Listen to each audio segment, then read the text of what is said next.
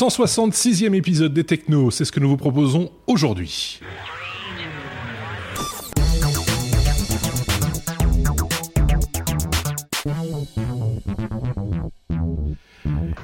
C'est parti mon kiki. Avec qui Avec euh, Marc. Salut Marc. Salut. Ainsi qu'avec euh, Sébastien. Salut Hello. Sébastien. Euh, ceux qui nous suivent depuis longtemps savent que ces deux-ci sont relativement bavards et que donc ça va durer. On a l'habitude de dire. Quoique, on va voir. J'espère que vous avez tous passé une bonne semaine. Merci pour vos pouces vers le haut.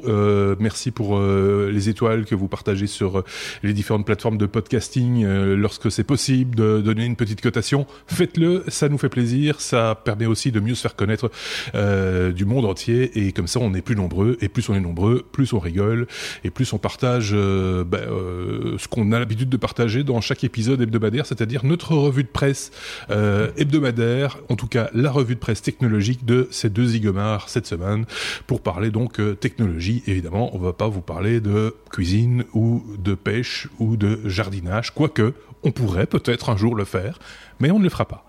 Non, non, on a Euh, d'abord un projet de podcast médical, rappelle-toi. oui, c'est vrai. On a à l'occasion, il faudrait qu'on y repense. Euh, tiens, je suis là. Ah, c'est- Ah, ça, voilà. Mon doigt qui a. Voilà, ce sont des choses qui arrivent. Euh, s'est donc- fait opérer du doigt. il s'est fait opérer du doigt et ça n'a pas été euh, voilà.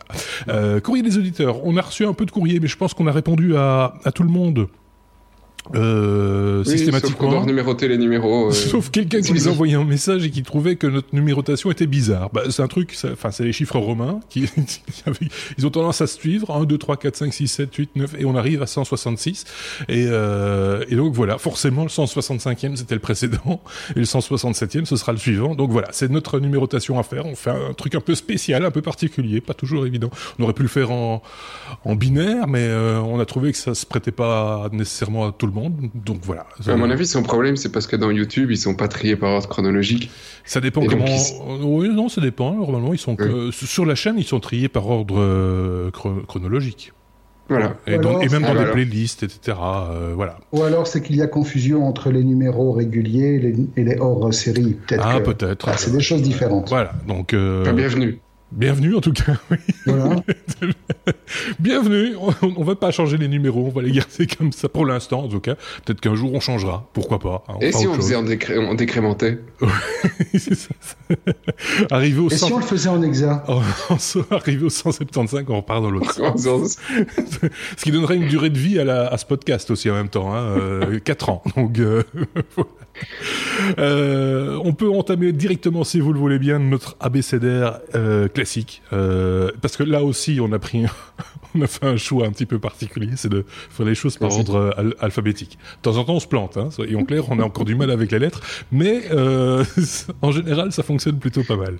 Ça commence par la lettre A, ce qui est quand même déjà bien. A comme Amazon. J'étais en train de penser, après on fera la lettre Z. Euh, A comme Amazon. Euh, Sébastien, il fait pas bon bosser pour Amazon ou même Tesla d'ailleurs pour le moment. Voilà. Alors, c'est un, un rapport euh, euh, des 12 euh, sociétés les plus dangereuses pour bosser aux États-Unis. Mm. Euh, les Dirty Dozen. Et en fait, dans ces 12 sociétés, on retrouve euh, étrangement deux, deux boîtes high-tech, donc Amazon et Tesla. Euh, ce qui plaît, bah voilà, plaît pas forcément parce que d'habitude on voit ces boîtes en- dans la top pour plein d'autres raisons que Ouais. surtout pour ne pas y aller bosser. Et, euh, et donc Amazon, il faut savoir que depuis 2013, euh, ils ont eu sept morts. Ah oui. ouais. Donc euh, sept morts dans, dans les entrepôts. Et, euh, et Tesla, ils ont alors 31% de blessés en plus que l'industrie euh, auto. Mhm. Et si on prend dans les blessés graves, on est à 83% de plus que dans l'industrie auto classique. Donc effectivement, il, il semble avoir des, euh, des problèmes de sécurité. Alors Amazon n'a pas répondu. Tesla a dit euh, oui, euh, on est désolé, on essaie d'améliorer les choses. Mhm. Bah, c'est vrai que c'est pas mal. Quand il y a des blessés, il faut quand même faire quelque chose. Hein. C'est pas tout d'être hype, mais il faut quand même aussi penser à ces gars. Euh, Amazon, par contre, eux, c'est plutôt no comment. Euh, c'est les, les, les employés ont plutôt tendance à, à râler depuis des années, mais, mais on peut pas dire que ça s'améliore forcément pour eux. Maintenant, ils ont ils ont même droit à un petit, euh, un petit bracelet. Et, euh, et ce petit bracelet suit à la lettre tout ce que tu fais. Ah oui, oui Donc si tu ne fais pas ton, euh, oui, c'est pas un petit bracelet pour quand t'es mort. tu as déjà le tag sur l'orteil. Gagnons du temps. Et pouf, et après on te met sur le truc qui, euh, le tapis roulant. C'est tout est déjà prévu, tu vois. Gagnons du temps. Gagner du temps. Livraison, livraison en drone, dispersion et tout. Euh, non, ils ont un, un bracelet euh, pour, pour contrôler en permanence tout ce que font les employés. Et si effectivement tu dévis de ton, euh, de ton emploi du temps, bah, tu, es rappelé à l'ordre. hein. Tu Oui. peux pas perdre deux minutes sur, sur ta journée. Donc c'est vraiment, ils sont sur des, des rythmes effrénés. Et bon, bah voilà, c'est, ça a un coût. Mhm. Euh, en tout cas, la gestion Amazon, c'est, euh, euh, voilà, presque un mort par an. Ce qui est un peu paradoxal parce que euh, on parle beaucoup de la robotique dans l'industrie, euh, etc. Et on, on parle de plus en plus que du fait que le robot bah, vient en aide à, à l'humain et ne vient pas nécessairement le, le, le- le remplacer, vient plutôt le, le soulager plutôt que de, de lui prendre son, son, son boulot. Euh, ici, en l'occurrence, malgré tout, quand tu regardes les entreprises d'Amazon qui sont quand même fort robotisées aussi, hein, ça c'est impressionnant à voir d'ailleurs. Hein, malgré tout, euh, le risque pour le pour l'être humain reste quand même euh, accru. C'est- Ouais. mauvais calcul probablement. Enfin, enfin, c'est juste euh, complètement couillon que. Ouais, et en fait, euh, il y a une réponse d'Amazon, mais euh, ce matin, quand je lisais l'article, ils n'avaient pas encore répondu. D'accord. Donc euh, maintenant, il y a la réponse. Et euh, effectivement, Amazon, c'est euh, l'environnement de travail est quand même relativement dangereux, comme Tesla. C'est des endroits qui sont hyper robotisés. Ouais. Euh, le robot, il en a rien à foutre d'avoir un humain. Hein. Il détecte pas. euh, c'est pas des des endroits où tu es censé avoir Monsieur Tout le Monde. C'est un environnement contrôlé. Donc, euh, bah, parfois, effectivement, le robot, il embarque un bout de l'humain avec. Tu vois. Donc, euh, ça, ça, c'est pas étonnant que dans des robots qui ont le- des poids pour soulever des bagnoles ou des milliers de colis, Mhm. bah, que malheureusement. euh, Les étagères complètes hein, euh, chez Amazon. ouais. si si tu as mis ton bras au mauvais moment au mauvais endroit, t'es parti avec. Alors il, il, il- Amazon dit qu'effectivement ils essayent d'améliorer la situation dans tous les sens, mais que Amazon est fier d'avoir créé 130 000 emplois l'année passée et d'avoir 560 000 personnes qui travaillent pour eux. Mm. Donc euh, c'est un peu bah voilà, on a 2 millions de personnes, on a 7 qui sont morts, on est désolé. Ce qui est, enfin, toute proportion gardée, euh, c'est c'est peu. Enfin, je veux dire, euh, c'est- hein, soyons, c'est toujours trop, hein, soyons clairs. Ouais. Euh, mais mais c'est c'est c'est vrai que c'est peu par rapport à la, à la quantité de, de personnes qui qui sont employées dans dans dans, dans l'entreprise. Quand on parle d'un pourcentage, c'est un petit peu différent. Et c'est de la manutention, hein, c'est voilà. pas En plus, c'est donc pas c'est- du travail d'employé. C'est, c'est- ce sont des métiers à, entre guillemets à risque. Ça ne devrait pas l'être une fois de plus, mais ça l'est euh, par, par essence. Donc euh, voilà. Euh, bon, bah, peut, peut mieux faire quoi. En gros, c'est, Peut, c'est- bah, peut le faire. voilà, c'est ça qu'on va dire. On reste à la lettre A comme Amazon. C'est pour parler d'Amazon qui commence la livraison. Ça, c'est pas mal. Dans le coffre de votre voiture. Voilà. Alors c'est pas encore en, en France ni en Belgique malheureusement, c'est juste dans quelques 37 euh, villes au, dans les États-Unis. Ouais.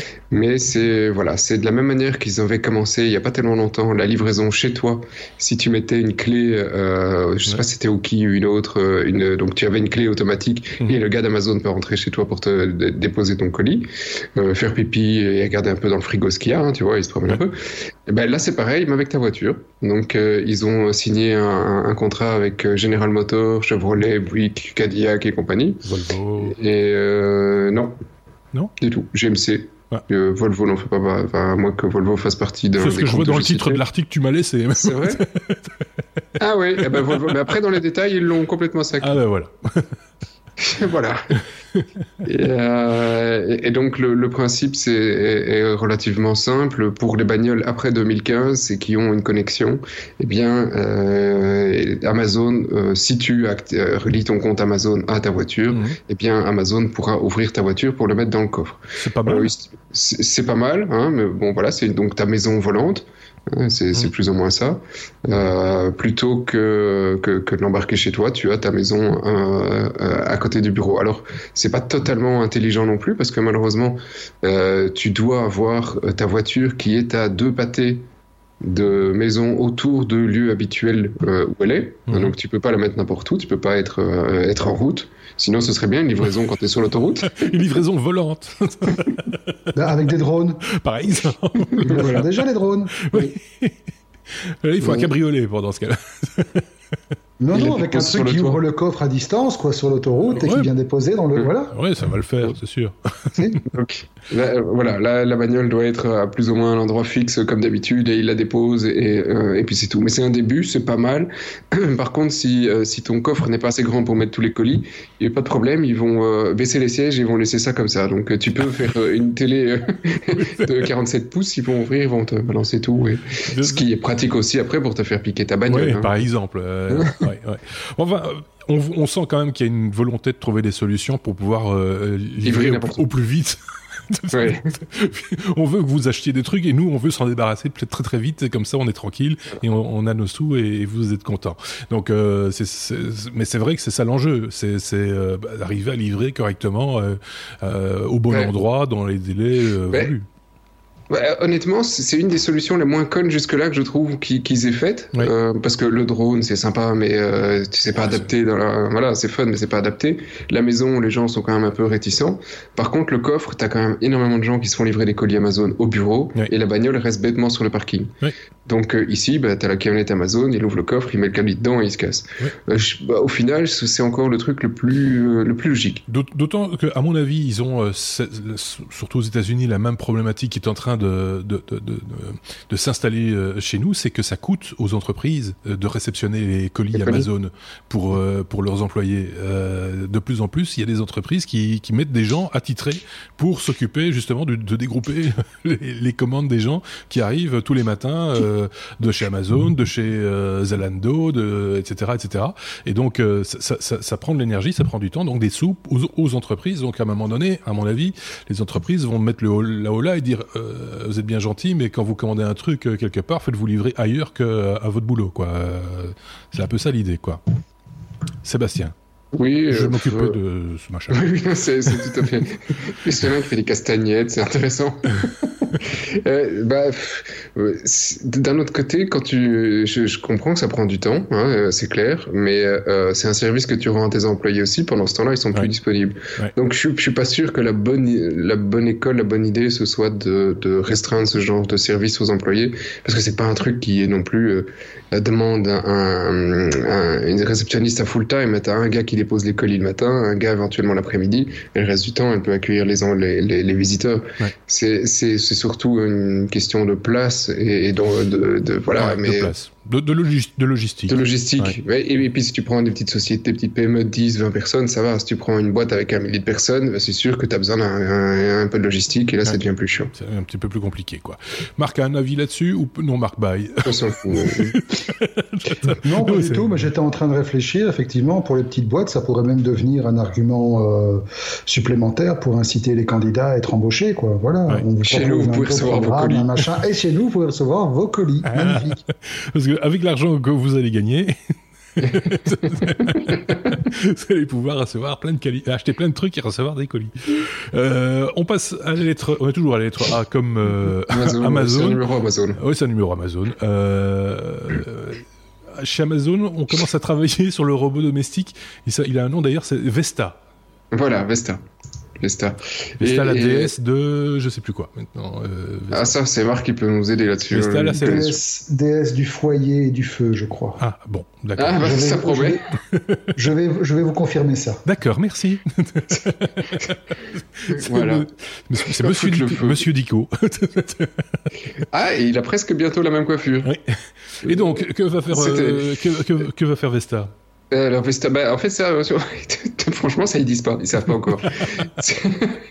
T'as t'as pas des questions plus au moins je pourrais répondre. Je- euh, De quelle couleur est Vesta C'est Bah, c'est sur, les, sur les photos, il avait l'air jaune. Vachement Non, ça, jaune. c'est- Non, non, parce que c'est pas Vesta, ça, ça, c'est le euh, robot chien de Boston Robotics, oui, oui, Misty ça. Robotics. Oui, non, c'est. Boston.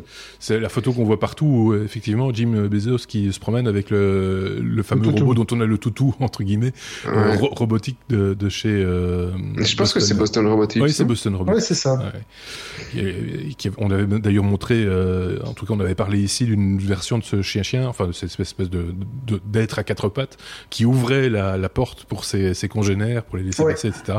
Assez impressionnant. Enfin, on, on digresse, mais euh, et donc l'idée c'est de quoi? C'est de faire un, robot qui fait. On ne sait pas ce qu'il va faire. On ne sait pas ce qu'il fait, mais on sait que ici c'est un, c'est un, un, robot qui serait pour un usage domestique, donc probablement pour t'aider euh, dans les tâches quotidiennes et euh, que ce soit pour nettoyer, pour faire à bouffer ou pour quoi que ce soit. mais ce serait un, c'est un robot qui ici la volonté c'est un robot qui bouge et pas juste comme la plupart des, des, des trucs qui sont arrivés aujourd'hui dans nos foyers. À l'heure actuelle, le truc intelligent, Alexa, Google Home, etc., mhm. ou certains qui sont amusés, certaines boîtes, à, à ajouter un petit, euh, un petit élément euh, qui bouge, un petit bras, un petit truc dessus, mais ça reste très, euh, très limité dans, dans l'interaction que ça peut avoir avec euh, l'environnement. Mhm. Ici, le but, c'est d'aller un, petit peu plus loin dans l'aide effectivement à domicile, euh, de manière robotisée, et ils veulent aller, voilà, entre guillemets, là où jusqu'à aujourd'hui aucune boîte n'a été, n'a osé aller à, l'intérieur. Mhm. Parce que c'est vrai que ça reste des robots qui sont très monotâches et très euh, euh, et très limités. Alors bon, je pense qu'on ne doit pas encore non plus espérer euh, le, le, le, truc exceptionnel, mais ce qui est intéressant, c'est que de chez Amazon, c'est le département euh, R&D de chez Echo, le Lab 126, qui s'occupe spécifiquement de ce projet. Donc, c'est des gars qui ont quand même déjà euh, voilà lancé des devices qui ont bien fonctionné par le passé. Donc, euh, faut attendre malheureusement l'année prochaine pour espérer l'avoir mmh. en commerce. Mais cette année-ci, Apparemment, ce sera déjà utilisé chez les employés Amazon en test, donc on risque d'en entendre parler d'ici la fin de l'année. Tout le monde s'y met. Hein. Euh, tu, nous as parlé la semaine passée, euh, Sébastien, de, je crois que c'était Sony qui travaillait, qui planchait sur un robot capable de, de, cuisiner. Hein. Ouais, ça. Ça, Parce qu'ils considèrent que euh, faire un bouffer, c'est sans doute le truc le plus complexe euh, qu'il y a à faire. Moi, j'ai vu un robot cette semaine qui fait un truc aussi complexe que de faire à bouffer, c'est construire un meuble Ikea. Et donc euh, il a les pièces, il agence les pièces lui-même, euh, il construit une chaise Ikea, euh, voilà. Donc c'est un petit peu fou quand même de se dire qu'on va acheter des meubles en kit pour les faire monter après par un, un robot à la maison. C'est à un, moment donné, c'est un petit peu particulier comme comme situation, non? Et puis on, va tous on, va tous finir comme les gens dans Wally, obèses et sur des chaises qui flottent. Voilà, c'est un peu ça. Euh, oui, écoute. non. Pas tout de suite, non. non, mais voilà, c'est euh, une des images que, que, ça renvoie aussi, toute cette euh, robotisation. Euh... C'est pas non, c'est surtout pour gagner du temps. Oui, tu vois. Et puis pour moi, faire autre chose faire autre chose. C'est dégager l'homme de tâches ingrates pour faire des de loisirs. C'est la... on prépare la société de loisirs. Oui. De la vraie. oui, oui, tout à fait. Euh, on en a fini avec la lettre A comme euh, Amazon. On va passer à la lettre B comme Belgique. voilà. Euh, Seb, les lots dans les jeux vidéo illégaux en Belgique. De quoi s'agit-il? Voilà, voilà. Eh pardon. alors, tu vois, les jeux vidéo, c'est pas vraiment typiquement notre notre créneau, hein, mais euh, mais la Belgique, oui. Oui. On peut vous parler de la Belgique. Ça, on peut faire. et, chez nous, on a des gens euh, intéressants, tu vois, comme Kuhn Gaines, c'est le ministre de la Justice, et il s'est penché sur les jeux vidéo. Déjà, ça, ça fait rigoler. Je trouve que ça méritait une news.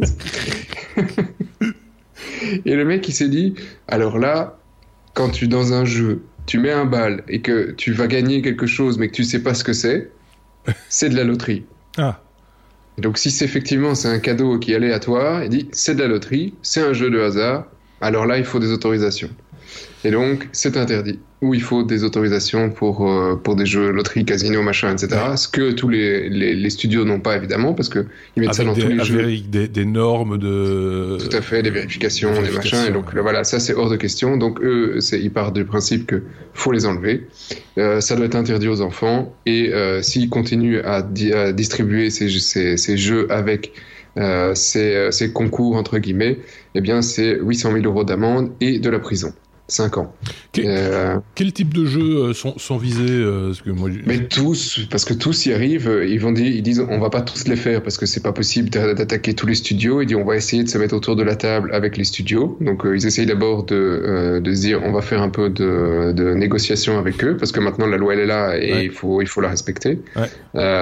mais mais les jeux c'est des FIFA 2018, Overwatch, Counter Strike, trucs Star Wars. Donc c'est tous des, des grosses licences auxquels ils s'attaquent et c'est parce qu'il y a quelques quelques, j'allais dire pas quelques abus, mais quelques personnes qui malheureusement ont claqué beaucoup de pognon et, s'en plaignent après en disant bah on m'a pas, on m'a pas aidé et je suis addict. Donc on, m'a pas assez prévenu, c'est ça. On m'a pas prévenu.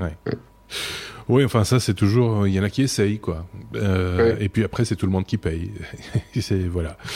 Euh, Marc. Bah, l'autre côté c'est pas mal que ce soit. Non, que pas je pensais que Marc voulait. Marc voulait euh, non, Marc. Non, non, je, moi les jeux non. De toute façon, mais de toute façon le concept même de de lootbox c'est un truc. Il faut bien que les boîtes de jeux vidéo essayent de trouver quelque chose pour gagner du fric. Ben oui d'une manière ou d'une autre. Donc, il y en a qui ont essayé, continueront à essayer, ils trouveront bien autre chose. Oui, ouais. Bon, ben voilà. Euh, en Belgique, on a des gens qui euh, qui ose. Qui ose. Ah oui, bah attends. Hein. voilà. Euh, on est à la lettre B comme Belgique, on passe à la lettre B comme bruitage, c'est presque la même chose. Euh, Marc, on va parler oui, surtout, au niveau, surtout au niveau politique. Oui. c'est ça, ce n'est que du bruit. Euh, la BBC euh, ouvre les archives de ses effets sonores, et ça c'est vraiment pas mal si vous faites, euh, bah, si vous êtes vidéaste par exemple, que vous faites des, des courts métrages ou que vous avez envie de bruiter. ou pas que, absolument, parce que c'est quand même une vraie mine d'or qu'ils viennent de mettre en place. C'est pas la première fois qu'ils ouvrent leurs archives au grand public, mais ici c'est c'est quand même un truc assez sympa. C'est une bibliothèque d'effets sonores, plus de 16 000 pour être précis, téléchargeable gratuitement en format euh, WAV non, non compressé. Et ce sont des effets sonores qui ont été collectés au fil du temps, dont la durée va de quelques secondes à plusieurs minutes, et qui couvrent absolument toutes les catégories possibles et imaginables. J'ai joué un petit peu dans le système et j'ai trouvé des trucs du style euh, élévateur à palette qui avance par saccade. Donc si vous avez envie de faire un bruitage là-dessus, ou bien salle d'attente d'accouchement dans un hôpital. Voilà. si vous voulez faire une ambiance de salle d'accouchement dans un hôpital, je n'ai pas été capable de voir en quoi c'était particulier par rapport à une salle d'attente normale, ou un hôpital normal, mais voilà, apparemment, il y a des finesses pour. Donc chacun est libre d'utiliser ses enregistrements, grosso modo, comme il le veut, à condition que ce soit pour un usage personnel, mmh. éducatif ou académique. À partir du moment où vous voulez, vous voulez, le faire dans un usage professionnel, vous avez besoin d'une autorisation de la BBC. Alors, toutes les contraintes qui sont liées à l'utilisation sont dans une licence euh, extrêmement bien faite, extrêmement claire, dans un langage extrêmement ouvert et compréhensible par n'importe qui. Ils ont vraiment compilé ça sous la forme d'un truc que, ben voilà, tout un chacun peut comprendre simplement en lisant le truc en diagonale. Il n'y a hmm. pas d'équivoque, il n'y a pas de piège, c'est vraiment bien, bien clair. Euh, et donc, vous pouvez, comme tu le disais, récupérer ces bruitages pour les utiliser ben, au sein de vos projets de vidéo ou bien au sein de compositions musicales. Toujours bien de mettre des bruitages en arrière-plan ou bien pour illustrer des trucs dans des podcasts, par exemple. Par exemple. voilà. Donc, il faudrait qu'on trouve un sujet où on peut réutiliser le truc de l'élévateur qui avance par saccade. Parce que j'aime bien celui-là. Non, mais c'est bien parce que euh, on a toujours besoin d'un petit, d'un petit son, d'un petit bruit, etc. Et euh, moi, je me rappelle, historiquement, euh, beaucoup ont bossé euh, avec, c'est vrai que c'était une compilation de 5 CD, c'était Radio France, je pense, qui avait édité ça avec des prises de son qui avaient aussi été faites, mais à une, à une, époque bien plus ancienne, avec des qualités de son très variables. Ici, j'ai un peu écouté, il n'y a pas, il y a pas de souffle, il y a pas, enfin, c'est bien fait. Les, les, les, prises, de son sont, sont vraiment quali, quoi. Donc c'est c'est la BBC, quoi, aussi. Oui, mais enfin Radio France, ils sont pas manchots non plus. Hein. Euh, soyons clairs. Mais enfin, une époque n'est pas l'autre. C'est ça que je voulais dire. Et que donc la technologie a quand même euh, évolué aussi. Et c'est bien, euh, une fois qu'on a collecté ça, parce qu'il y a vraiment que le service public, hein, soyons clairs, qui a le temps de stocker les bruitages qu'ils ont fait de les mettre, de, stocker quelque part, de les garder sous, le coude. tant mieux, je, serais tenté de dire. Parce que, bon, ben, un bon bruitage, ça, ça peut coûter des sous. simplement, ben, l'élévateur, en l'occurrence, si tu as besoin de ce bruit-là, va trouver l'élévateur. Et puis après, il faut encore se déplacer pour aller l'enregistrer, etc. Là, tu l'as, ton élévateur. Ouais. et, par, et, par, saccade. Et surtout par saccade. Maintenant, après, il faut voir le rythme des saccades. Ça correspond ça, tout le monde va peut-être pas être d'accord sur le principe, mais euh, voilà. C'est ah, gratuit. Tu, hein. tu slices, hein, tu slices, tu découpes, tu espaces, tu retravailles. Voilà, c'est vrai. Il y a moyen. Il y a moyen. C'est lui. Euh, euh, le bruitage, non. Non. Voilà. J'aime bien le bruit du silence. ah, ça, on peut en faire, mais oui, pourquoi pas. Préfère un podcast sur le silence. Euh, on passe numéro à la... spécial. un numéro spécial. Un hors-série où on ne dit rien. Par exemple. C'est conceptuel, ça. il faut encore se mettre d'accord sur la durée, hein, parce qu'avec deux bavards comme vous. Euh, la lettre E comme euh, espace. Euh, Marc, on parle de l'exploration de Mars, qui passera peut-être par euh, les essaims de drones. Oui, ça c'est une bonne idée, effectivement. Aujourd'hui, le, le, summum en matière d'exploration de Mars, notamment, mais l'exploration spatiale sur site propre, donc dire sur, euh, sur planétoïde, c'est les rovers, le concept comme on a donné sur Curiosity, etc. Mais au fil du temps, quand même, le concept, aussi efficace soit-il, bon, il faut quand même reconnaître que ça nous a apporté une foule d'informations sur la planète rouge, il a montré ses limites. Et les limites, en fait, elles sont quantifiables facilement. Le bidule, en 5 ans, il a parcouru un peu moins de 20 km. Oui. C'est pas énorme à l'échelle de la planète entière. Oui, mais il a fait des trous. Oui, d'accord, il a fait des trous, mais il n'a pas rebouché après lui. Et donc, il y a une, euh, une initiative euh, de la NASA qui a visé à dégager des projets innovants pour favoriser l'exploration des planètes de notre système solaire et de Mars en particulier, vu que c'est là-dessus que se met le focus pour l'instant. Et parmi plus de 200 propositions, ils ont dégagé notamment le problème, le problème, le projet SmartBees. Alors SmartBees, c'est un, c'est un projet qui est en fait à la base constitué d'insectes robotisés. Mhm. Ce sont des insectes robotisés qui ont été inventés par un docteur euh, on ne sait pas en quoi d'ailleurs, de l'université de l'Alabama, aidé par des scientifiques américains et japonais. Oui, désolé, je n'ai pas. un dermatologue. mais on ne sait pas si c'est un médecin, si c'est un docteur en physique, ah en chimie, voilà, on ne sait pas. On n'a pas très de. Voilà, on ne sait pas. On l'appelle docteur et c'est bien. On l'appelle docteur, voilà. Et donc, les Smart Bees en question, qui sont plus précisément dans ce cas-ci des Mars Bees. Oui. Ah, drôle. Voilà, exactement. Mais grosso modo, ce sont des petits robots, ce sont des drones. Euh, qui ont la taille d'un gros bourdon, donc un bidule de cette taille-là, vous voyez, à taille humaine, euh, avec des très grandes ailes. Attention, petit humain. Hein. Attention, c'est un petit humain. Hein. Parce qu'il y a beaucoup de gens qui nous écoutent et qui n'ont pas la, la, vidéo. Marc a, a, marqué une distance entre son pouce et son index quand il a dit à taille humaine. C'est un petit humain. Et qui est de 3 cm à peu près. C'est déjà un gros bourdon. Hein. Euh, c'est un bourdon de compétition. Bah, un bourdon de compétition. Euh, J'ai dit un gros bourdon. C'est un gros bourdon. Donc 3 cm. Je sais pas pourquoi il a rajouté la taille humaine derrière, mais ça c'est un détail euh, passant. Pour montrer quelle taille ça fait à côté de ma tête. Ah oui, c'est ça. Voilà. Merci. Ils sont impossibles. La taille d'un nez, quoi. Voilà, la taille d'un nez. Pas celui de n'importe qui. Celui de Charles Michel, par exemple, ça ferait, pas, un très gros bourdon. B comme Belgique, pardon. Voilà, absolument. Et donc, en plus de ce petit corps de bourdon, les robots mmh. sont également dotés d'ailes très grandes, parce qu'il ne faut pas oublier que l'atmosphère martienne est infiniment moins dense que l'atmosphère terrestre, environ 100 fois moins.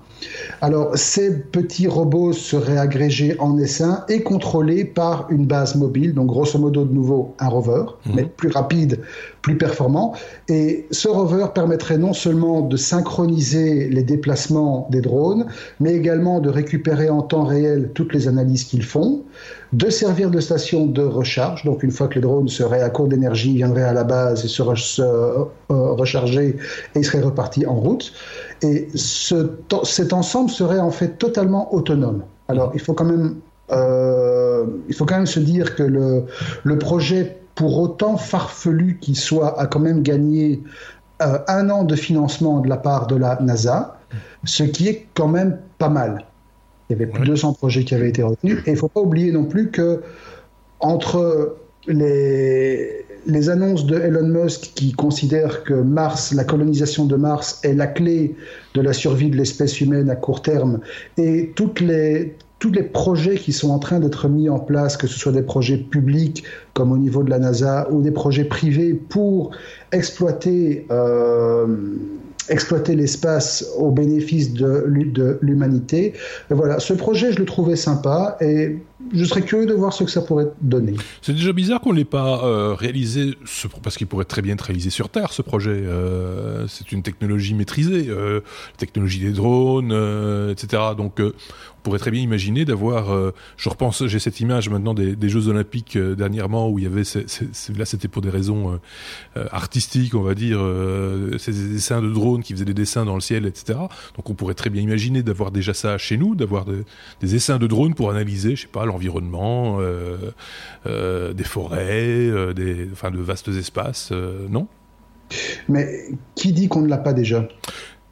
Qui le dit?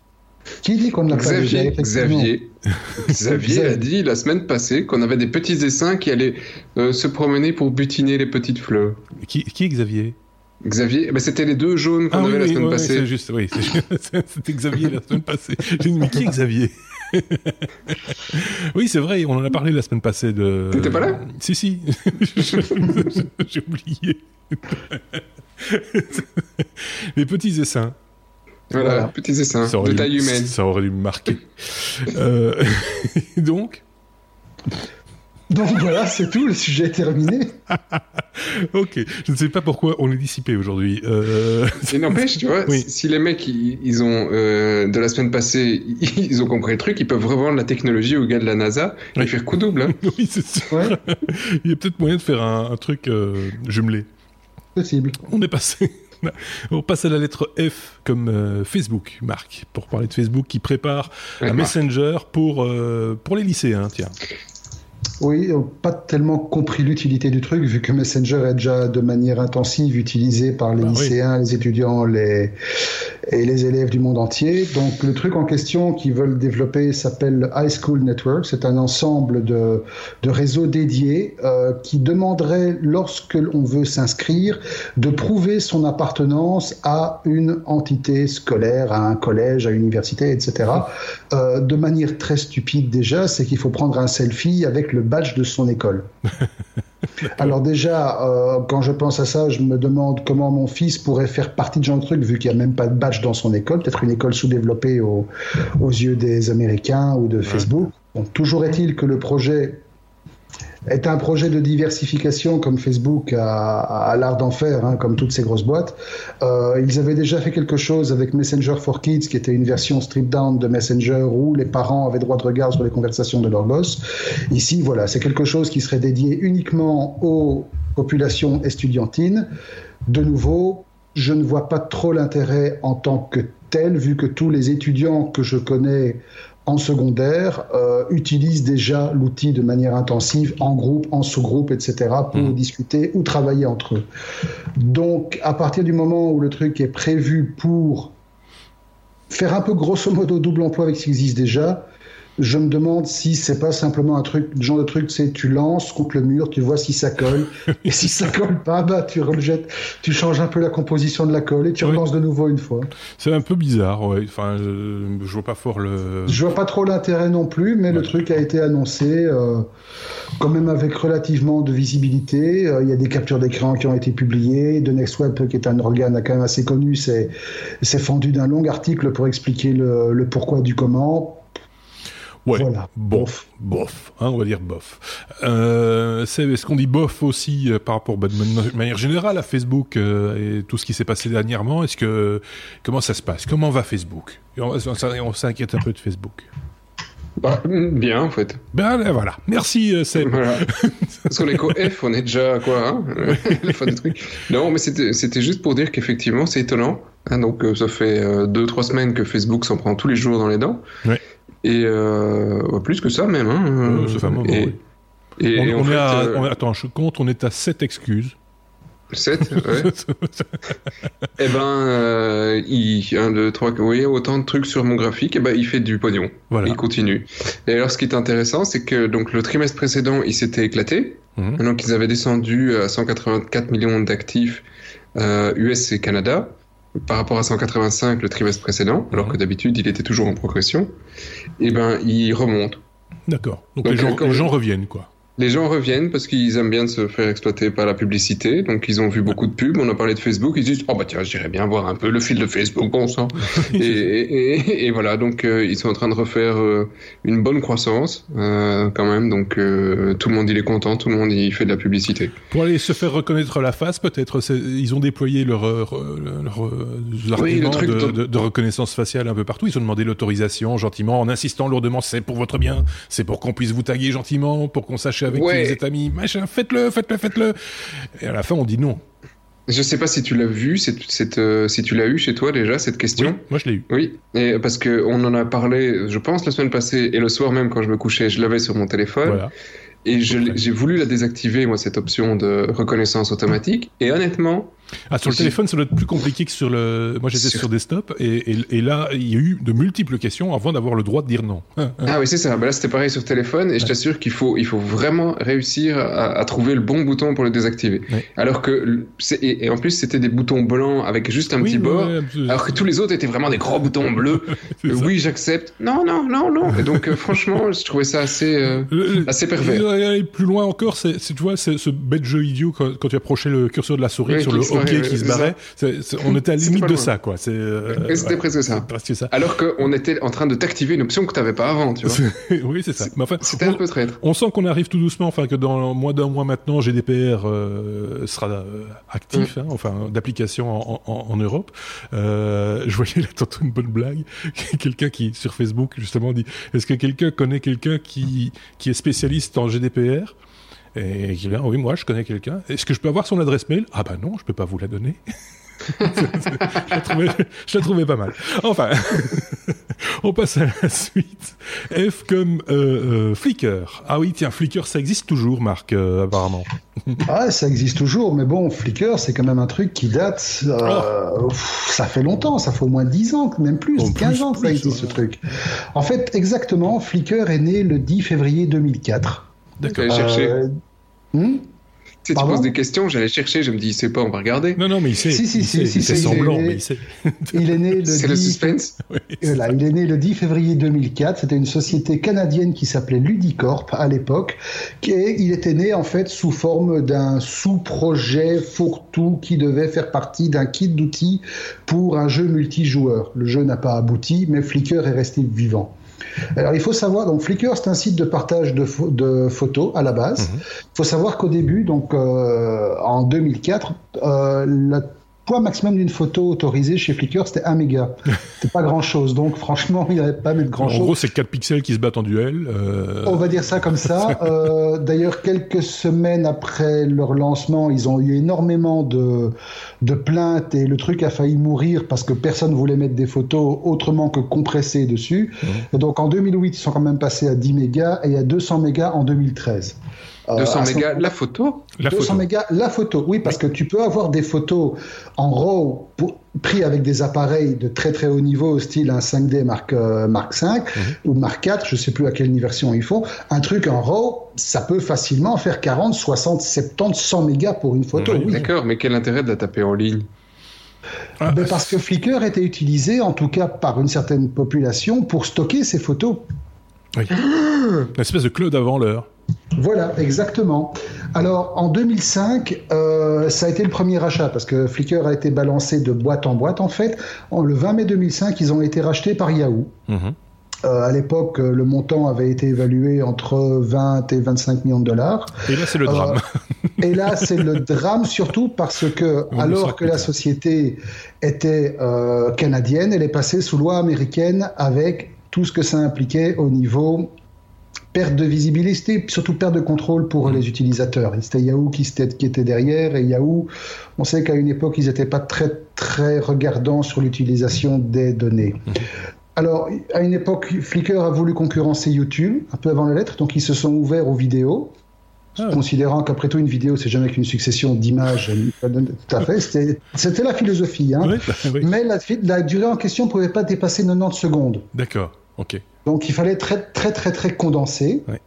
Mais bon, ça les a pas empêchés d'atteindre quand même au total 6 milliards de photos.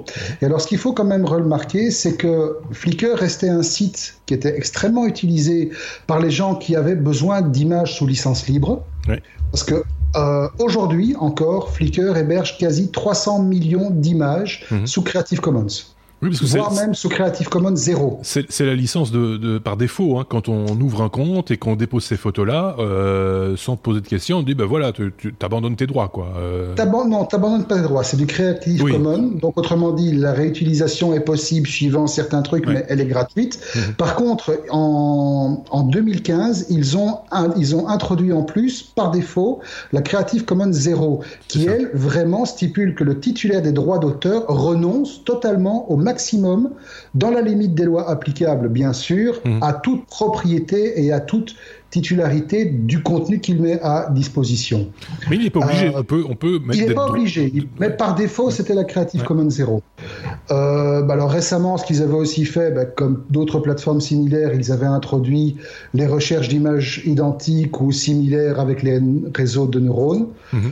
Euh, ils avaient aussi introduit, je me rappelle, en 2014, je crois, euh, leur, fameux offre, leur fameuse offre à 1 Tera de stockage gratuit. Mhm. Ça avait fait pas mal parler, même si en pratique, personne n'avait jamais atteint un Tera de stockage. Si, il y avait des comiques qui s'étaient amusés, je me rappelle, à utiliser ce stockage pour aller mettre des fichiers, des images. Vous savez, ce fameux principe du fingerprinting où on avait des images tout à fait anodines en apparence, mais où il y avait un contenu caché derrière, encrypté dans le, dans le fichier. Ouais. Et ça servait en fait de repository pirate pour aller stocker des épisodes de séries, des machins, etc.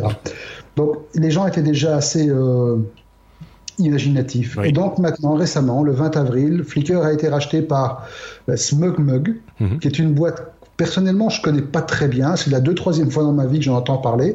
Donc j'ai appris que c'est une plateforme qui est similaire à Flickr à ceci près qu'elle est payante. Euh, le, montant de la transaction n'est pas encore connu. Et grosso modo, le- les conséquences immédiates pour toutes les personnes qui utilisent Flickr, c'est qu'ils ont jusqu'au 25 mai, quel hasard, pour réagir rapidement et accepter les conditions générales de SmugMug, qui apparemment sont pas des plus transparentes, Mhm. ou carrément bah, dire bah, j'arrête d'utiliser Flickr, j'efface toutes mes données et je vais voir ailleurs. Euh, Moi, je trouve, ce, que, je- ce que je trouvais pas mal avec Flickr, c'est euh, c'est les données associées euh, aux, aux- images, parce que euh, il y avait une interprétation des, des ce qu'on appelle l'exif. Euh, quand on publie une photo, il te dit quel objectif est utilisé, quel appareil photo est utilisé, avec quel euh, avec quel focal, machin, etc. Et c'est c'est plutôt intéressant, c'est plutôt didactique en fait quand on regarde des photos, euh, si on si on si on s'intéresse un peu à la photographie, de voir comment les gens font pour obtenir telle qualité de photo, euh, Je trouvais ça plutôt euh, rigolo. Mais au-delà de ça, c'est vrai que stocker des photos euh, de cette manière-là, c'est un peu un peu dépassé, quoi. Enfin, c'est un peu old school, j'ai envie de dire. C'est un peu old school. Maintenant, SmugMug, apparemment, si j'ai bien compris, est un site qui est très fort axé sur les photographes semi-professionnels, voire professionnels. Et donc, l'intégration a du sens. Maintenant, n'ayant jamais joué avec le site en question, je ne vais pas m'avancer Ouais. sur ce qu'il sait faire, ce qu'il sait pas faire. Mais alors, ce qui, ce qui, ce qu'il y a de bien avec Flickr, je trouve, hein, en tout cas, euh, c'est un, avis tout à fait personnel, c'est qu'ils se sont jamais fait euh, euh, cannibaliser entre guillemets par des gens qui viendraient poster, à part les quelques exemples que tu as donnés là tantôt, mais tu vois des, des, des- photos de chats ou des, ou des blagues ou des ou ce qu'on voit maintenant beaucoup sur les réseaux sociaux, des images mais dans lesquelles on a écrit du texte. euh, tu Ouais, vois, Des mêmes, quoi. ouais, c'est ça, des trucs comme ça. Il y a un gag pour ça. voilà, mais oui, mais ça aurait pu euh, déraper quoi. C'est euh, ce qui n'est pas le cas avec euh, avec Flickr, qui est resté très axé photographe euh, amateur, semi-amateur ou professionnel même des fois. Euh, donc voilà. Euh, je sais pas si Sébastien a un truc à rajouter sur ce sujet. Non. Pas. Comme le bruitage. Voilà. Pa- Pareil. Alors donc ça veut dire qu'on peut passer à la lettre G comme Google, Sébastien, et te repasser la parole du coup pour parler de Gmail, euh, d'un nouveau Gmail, le nouveau Gmail qui est arrivé, pas chez moi, mais Si. oui. Si, si, si, si, si, Ah, est arrivé il faut chez cliquer. tout le monde. Ah bon, il faut cliquer. Il faut aller Ah, ouais, l'activer dans les options. j'ai plus de trackpad, je peux plus cliquer. C'est simple, on peut le faire ensemble. Tu ouvres Gmail, tu as le petit euh, icône en forme avec la, la, la roue dentée en haut à droite, Alors deux secondes. avec Ah, les petites options. euh, Ah, donc vous cherchez, vous ouvrez tous votre Gmail. tout le monde on ouvre son. Gmail. Tout le monde ouvre son Gmail. Allez, voilà. Voilà, la petite option, la petite roue dentée, tu appuies dessus et alors il te propose essayer la nouvelle version. Ah oui, oui, oui, c'est la première ligne euh, juste avant. Et si, euh, ça voilà. vous plaît, Et si ça vous plaît pas, ça rechange à retourner vers l'ancien Gmail. Donc j'ai cliqué dessus. Et, je Et alors après, il recharge et te dit félicitations. Chargement de Gmail, hein, bienvenue. C'est génial, hein euh, Et ben, votre message tu découvres, préféré. si tu veux, je t'explique ce que ça fait. Suivant, je fais, j'ai fait suivant, sélectionner un affichage par défaut. hein. Voilà. Et Hein ça, c'est la nouveauté. Oui. C'est l'affichage.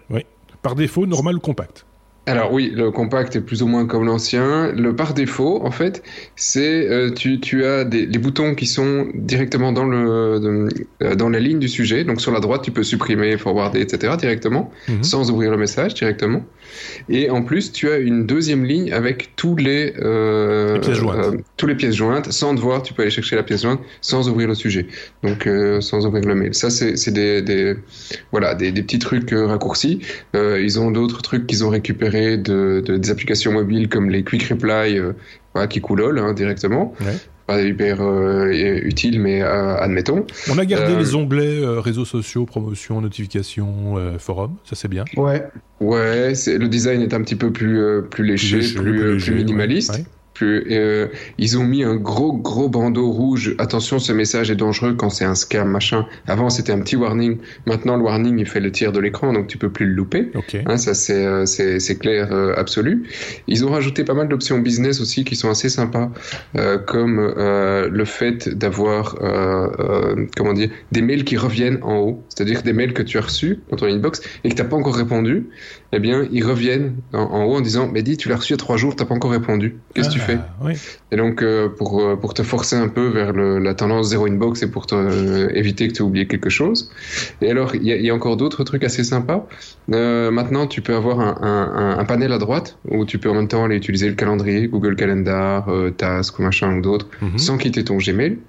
Et alors, le, le- le petit truc, c'est le dernier petit truc, c'est le mode confidentiel. Donc, euh, tu peux envoyer, ah, mais ça c'est sur la version pro, je suis pas sûr que ce soit dispo sur la version classique. Quand tu envoies un mail, tu as une petite, euh, une petite icône en dessous, euh, genre cadenas ou un truc comme ça, c'est ça un cadenas? Et tu envoies ton mail et tu dis attention, il peut le lire ce mail euh, Mhm. pendant une semaine, et puis le mail se supprime. Il n'a pas le droit de le forwarder, il n'a pas le droit de le printer, et, euh, et puis euh, tu peux même demander à ce que pour ouvrir le, le mail, à chaque fois, il soit obligé de euh, recevoir un mot de passe pour te prévenir qu'il ouvre le mail. Je n'ai pas le, mode- je n'ai pas le, le cadenas. Le petit cadenas. Non. ouais. Non, c'est vraiment Ça, je la pense que version c'est la version pro. Voilà. Euh, mais voilà, ça c'est c'est c'est tous les petits trucs. euh, voilà, j'en ai peut-être certainement oublié, mais c'est euh, probablement une des plus grosses mises à jour visuelles de Gmail depuis des années. Alors c'est efficace parce que je viens de changer mon, mon, mon, mon Gmail en Gmail moderne, hein, on va dire ça comme ça, et je tombe sur un message que j'étais passé à côté de Battant, un de nos auditeurs, euh, qui nous avait envoyé un message. Donc je fais un Il y a trois courrier- jours. il y a trois- je fais un courrier des auditeurs ici, là maintenant. Non, ça, date- ça date du mois d'avril, euh, du début du mois d'avril. Je, je vais quand même rater ça. Donc, on va peut-être moins rater de courrier des auditeurs, du coup, euh, ce qui serait une, une bonne chose. Euh, Voilà. Donc voilà, Euh, c'était d'ailleurs en le- plus, il parlait du chiffrement des mails. dans son- dans son- Donc voilà, on en reparlera certainement. Merci Battant entre euh, guillemets de nous envoyer des messages et euh, des idées de hors série. Euh, oui, Seb. Voilà. Euh, pour, pour info, pour les amoureux des, euh, du black, le, le, le thème black existe Ah oui, oui. toujours sur le Gmail, le thème foncé. Euh, on n'est pas obligé, parce qu'on passe au nouveau Gmail, de revenir à un truc blanc qui pique aux yeux. Alors donc pour revenir à l'ancienne version, si vous avez vraiment envie de revenir à l'ancienne version, c'est la petite roue dentée, revenir à la à version classique de Gmail. Donc voilà, c'est plutôt pas mal, c'est plutôt Voilà, c'est aéré, c'est euh, pas dégueu. avec plaisir. On va tester avec plaisir comme s'il l'avait fait lui-même. non mais qu'est-ce que c'est que cette histoire? Bon allez, on peut passer à la lettre I, I comme IA. Euh, comme intelligence artificielle, Marc, on parle d'une intelligence artificielle qui se présente aux élections au Japon. Votez pour moi, dit-elle. Euh, je ne sais pas si elle a dit voter pour moi. En tout cas, si elle l'a dit, elle l'a dit forcément en japonais. Oui, Hein, c'est ça. Ça, c'est logique. Donc, je ne sais pas comment on le dit. Non. Si, euh, voilà. Bon. Euh, mais ce n'est pas elle-même qui s'est présentée. Il faut quand même pas pousser le vide jusque-là. Et cassons le suspense directement. Elle n'a pas été élue.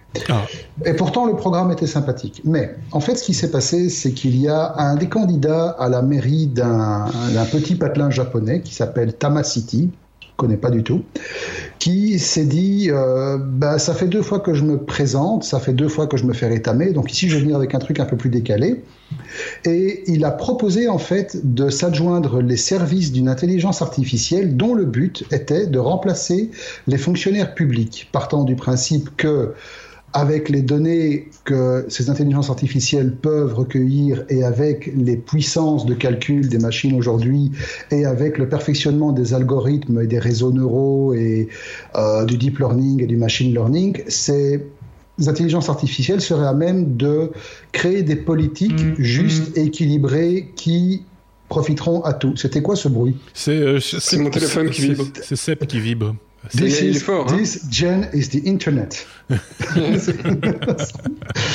Gros bon, voilà. Et donc, euh, le brave monsieur a perdu une fois de plus. Euh, pourtant, il, a, il avait quand même parti, il était quand même parti du principe que voilà, une intelligence artificielle bien équipée peut prendre de meilleures décisions que n'importe quel être humain, et surtout qu'elle est beaucoup moins sensible à la corruption. Donc déjà, quand moi j'ai lu ça, je me suis dit qu'on devrait institutionnaliser, institutionnaliser pardon, les intelligences artificielles en Belgique au niveau politique. Euh, ça permettrait déjà de se faire. Et de ça, c'est le glacier. Une petite glace à la fraise. Oui, j'entends Oui, le glacier au loin. Oui, Oui, oui. il est chez moi, ça c'est, il vient tous les jours, c'est pas grave. Et donc, euh, d'ailleurs, malgré que Ça, c'est personne... non, je sais pas ce que. Je ne sais pas ce que c'est. Ah, c'est l'imprimante en dessous. C'est en fait, malgré le fait que le brave monsieur a perdu, il y a pas mal de ses administrés qui pensaient qu'avoir un robot pour maire ou une intelligence artificielle pour maire serait, encore une fois, une meilleure alternative à l'incompétence et à la corruption des êtres humains. Donc, affaire à suivre, peut-être que notre prochain Premier ministre sera une intelligence artificielle, un jour. Bon, peut-être, Voilà. un jour. On avait dit qu'on parlait pas politique.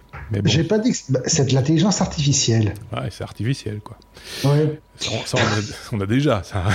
On a déjà de l'intelligence totalement artificielle, seulement elle n'est pas très efficace. Euh, bon, ben voilà, c'est vrai que quand on en parle d'intelligence artificielle, c'est souvent, enfin, dans- il y a plein de domaines euh, d'application de- de- du, du principe, mais c'est aussi pour les voitures sans conducteur, par exemple, et on revient régulièrement avec euh, ce constat, ben, finalement, la voiture sans, sans, sans chauffeur fera peut-être moins de victimes que la voiture avec un, un type euh, fait de chair et de sang euh, euh, qui tient bien euh, le volant, etc. Et donc, qui, l'intelligence artificielle va devoir faire à un moment donné des choix entre percuter un enfant ou percuter un chien ou un chat ou un vieillard ou C'est l'intelligence artificielle qui fera les lois. Voilà. Donc du coup, Tu vois.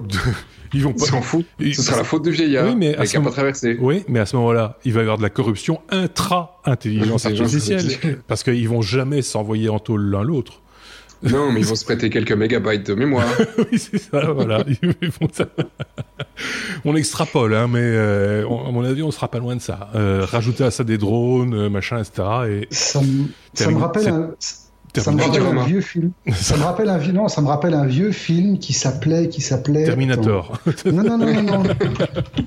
Ah oui, voilà, je l'ai. The Forbidden Project, c'est un vieux film, Ah Le oui. cerveau d'acier en français, Oui. un vieux film des années 65-70 qui racontait Oui, de ta jeunesse.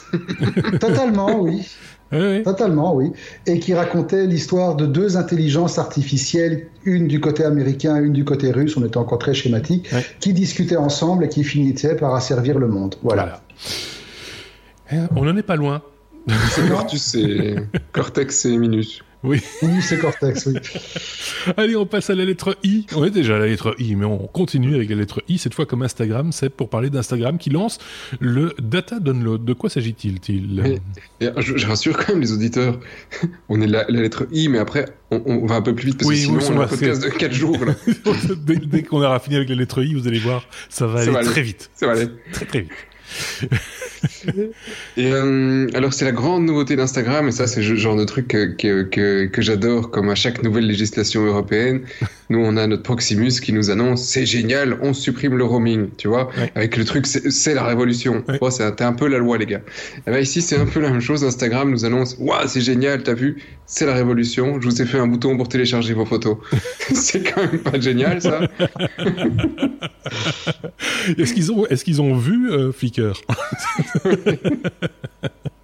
non, mais c'est magnifique parce qu'en en fait, c'est exactement la même chose que ce qu'il y a euh, chez Facebook, en fait. Cette possibilité de, et chez Twitter aussi, je pense, euh, de, de, récupérer ces données, enfin, les récupérer. ça me fait bien rire. Enfin, on, on reçoit une copie, quoi. Voilà. euh, et donc, euh, ils ont fait la même chose. Et là, en fait, oui, forcément, ce ne sont que des photos avec de temps en temps une petite légende quand vous étiez inspiré. Euh, ça. Ça, ça. se limite à ça. Merci bah, Instagram. avant, tu pouvais pas. Avant, c'était pas possible. Donc, voilà. Voilà. Et donc ils avaient jusqu'au 25 mai pour le faire. Maintenant c'est fait. c'est parfait. Euh, ça veut, est-ce que, est-ce que tout ça veut dire qu'à partir du 25 mai, il va falloir mettre en place une routine sur le site lestechno.be pour que les gens puissent euh, télécharger les commentaires qu'ils ont publiés par ailleurs euh, plus tôt ou pas?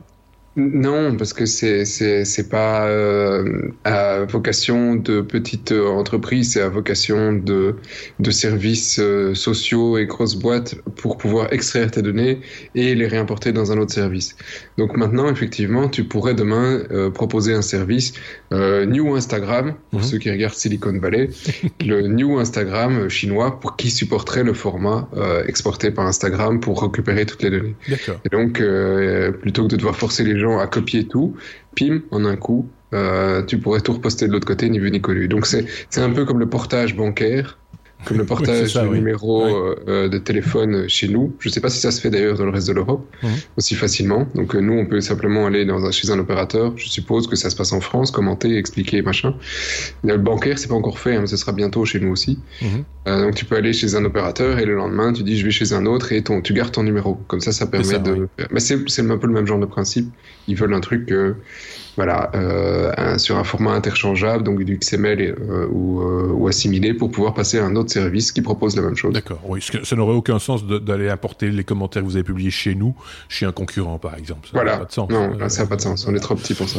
tu as lâché le mot Silicon Valley, tu, tu as commencé à regarder la nouvelle saison ou pas? Oui, c'est ça, tout à fait. C'est ça, c'est la, nouvelle, la cinquième, hein, si je dis pas de bêtises. C'est ça, ouais. C'est bien? C'est sympa. Ne, ne, pas, pas nous spoiler, hein. Non, non, mais c'est juste le, le, New Internet. parce que malgré l'absence d'un des acteurs principaux, ça reste sympa. Ça reste sympa. Ah, cool. Euh, Surtout en commentaire, ne spoilez pas, euh, s'il vous mm. plaît. Euh, on passe à la lettre. Regardez comment on fait un bon ping. S comme Switch, ah, c'est presque à la fin du coup. Marc, on parle euh, des premiers euh, kits pirates qui arrivent pour la Nintendo Switch. Oui, parce que si vous vous rappelez bien, la Nintendo Switch, qui est belle et magnifique et jolie et tout, elle a quand même un gros problème qui pue des pieds à la base, à savoir qu'elle a un bug non patchable au niveau de la technologie de base embarquée, c'est-à-dire euh, la puce X1 de la puce Tegra de Nvidia qui l'a fait tourner. Et c'est un truc qui, comme je l'ai dit, est pas patchable du tout. Mhm. Il faudra que les nouvelles puces qui sortent dans les prochaines dans les prochaines versions soient soient corrigées. Donc c'est un peu leur spectre à eux en fait. Oui, c'est ça. Euh, et ça laisse quand même à peu près 14 millions de consoles totalement ouvertes qui peuvent être piratés facilement. D'autant plus que, bon, à la base, il y a euh, une team de hackers qui est la team Fail Overflow, qui est assez connue quand même par le monde du gaming, qui a annoncé ben, récemment le, la publication de toutes les spécifications de l'exploit qui permet d'accéder au, au piratage proprement dit. Euh, mais elle a également mis en vente deux petits accessoires qui permettent, et c'est ça qui est intéressant, de modifier la console, premièrement, quelle que soit la version du firmware embarqué, et deuxièmement, sans devoir ouvrir la console. Donc, c'est-à-dire qu'il vous montre une espèce de petite puce avec deux pattes. Le tout est monté dans un petit châssis en plastique imprimé en 3D que vous glissez simplement dans un des ports de la console et boum, c'est terminé. Alors, vous pouvez faire quoi avec? Ben, Aujourd'hui, pas grand-chose parce que les, à part faire tourner un Linux dessus. Mhm. Ce qui n'est pas tellement intéressant à la base, quoique ça permettra à terme de faire tourner pas mal d'émulateurs. Oui. Euh, mais donc voilà, c'est pas encore vraiment intéressant pour le grand public, surtout qu'il faut pas oublier que la Switch embarque un format de carte mémoire propriétaire. Mhm.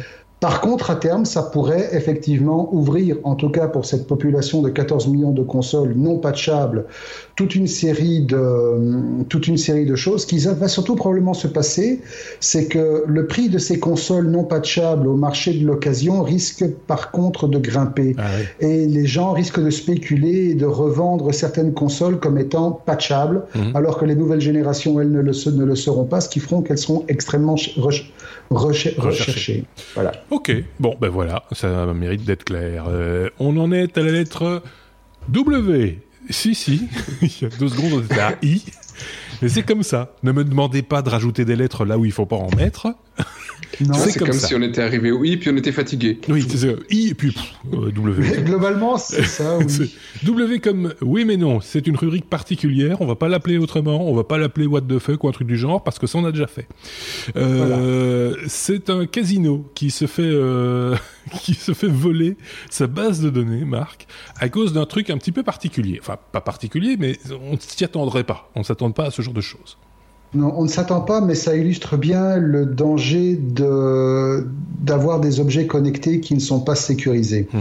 En fait, effectivement, il y a un, un casino, on ne sait pas lequel, mais un gros casino apparemment américain, qui s'est fait voler une base de données quand même relativement gênante, qui est la base de données de ses plus gros parieurs D'accord. avec les paris, les mises, ce qu'ils ont gagné, Ouais. etc. Mais également leur identité et leurs données pers- pers- personnelles. Heureusement, la GDPR n'est pas encore passée par là.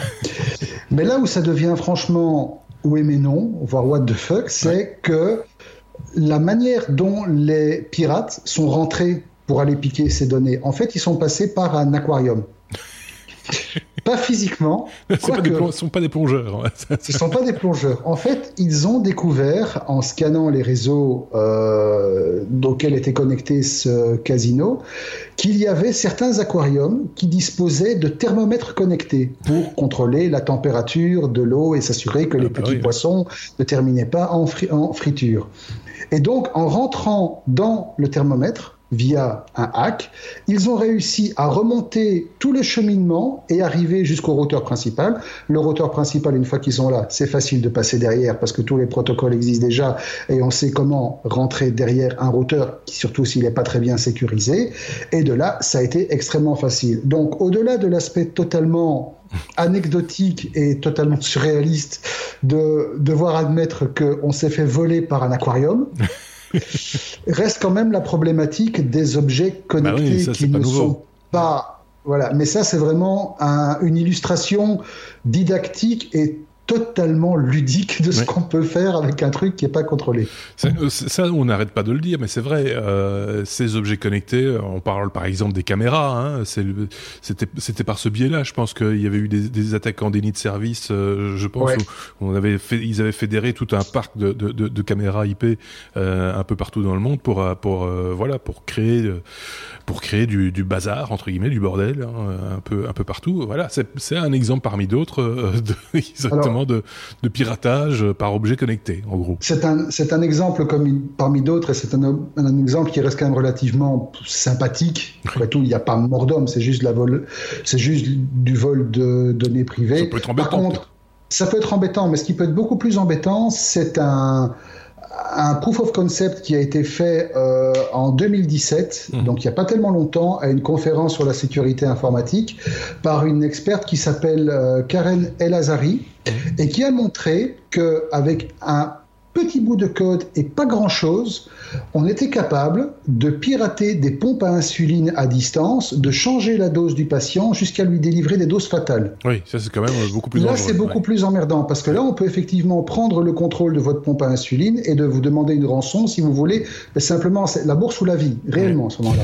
Euh, Plus récemment encore, euh, et ça s'est passé un petit peu partout d'ailleurs, parce qu'on a tous reçu un communiqué de presse, je pense que c'est F-Secure, euh, qui a dénoncé... Avec les cartes d'hôtel. Qui a dénoncé sait, enfin c'est un de leurs techniciens qui a réussi avec un petit peu d'électronique de base et, un petit un petit peu de code, arrive à ouvrir la majorité, je pense, des, des, portes d'hôtels, des, des, portes à badge. Hein, dans, dans... C'est pas la première fois ça. Hein. C'est pas la première fois, mais là apparemment il a quand même il ratisse large. Hein. Je pense que c'est ben, plusieurs milliers de codes différents. Enfin c'est très. Oui, il ratisse large parce que quasi la totalité des hôtels utilisent la même plateforme pour sécuriser leurs portes et c'est une faille au niveau de cette plateforme-là. Voilà, ça. Donc, euh, mais bon, voilà. Du coup, plus personne se sent en sécurité à l'hôtel.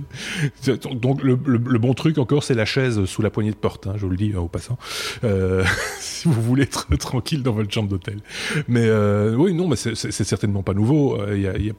mais ça veut dire aussi que ça devient de plus, ça semble en tout cas devenir de plus en plus simple. Ou j'ai une bêtise, Seb?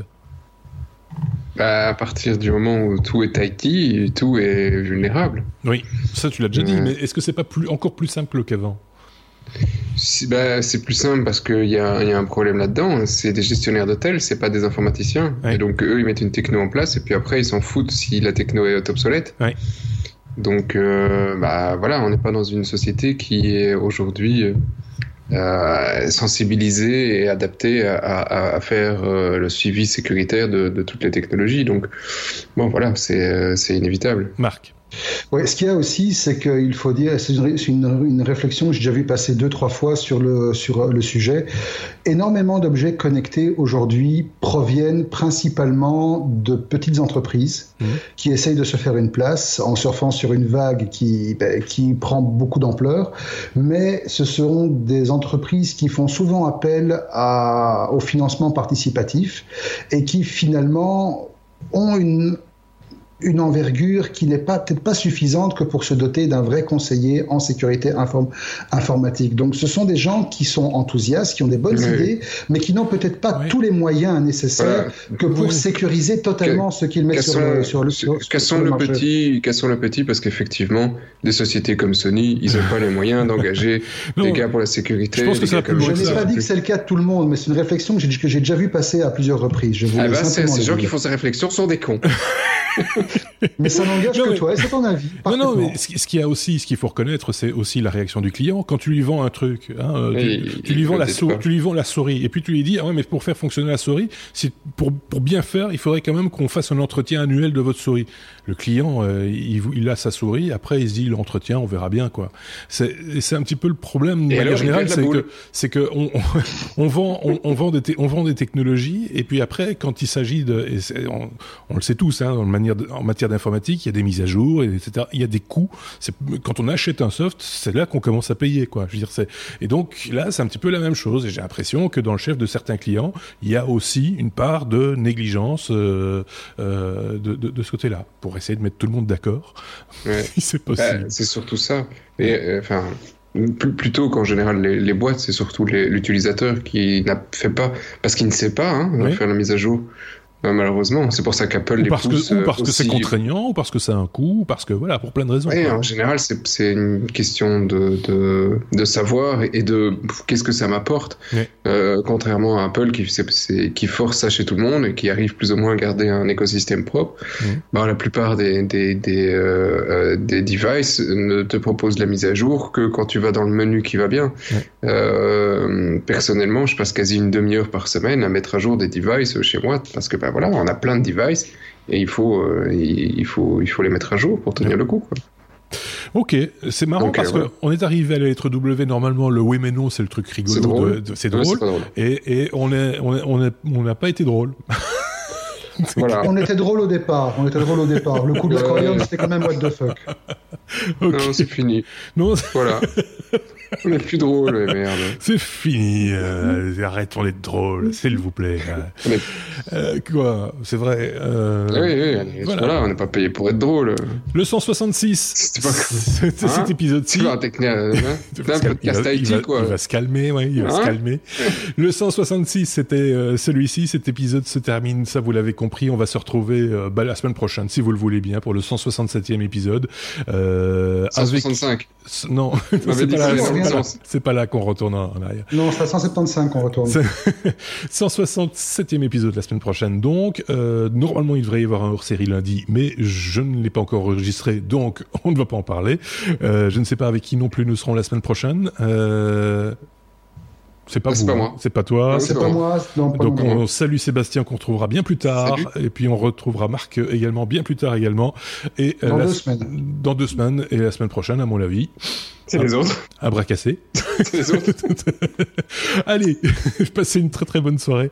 Euh, si c'est le soir ou une bonne matinée, si c'est le matin ou une bonne journée, enfin ça selon. À très bientôt. Au revoir.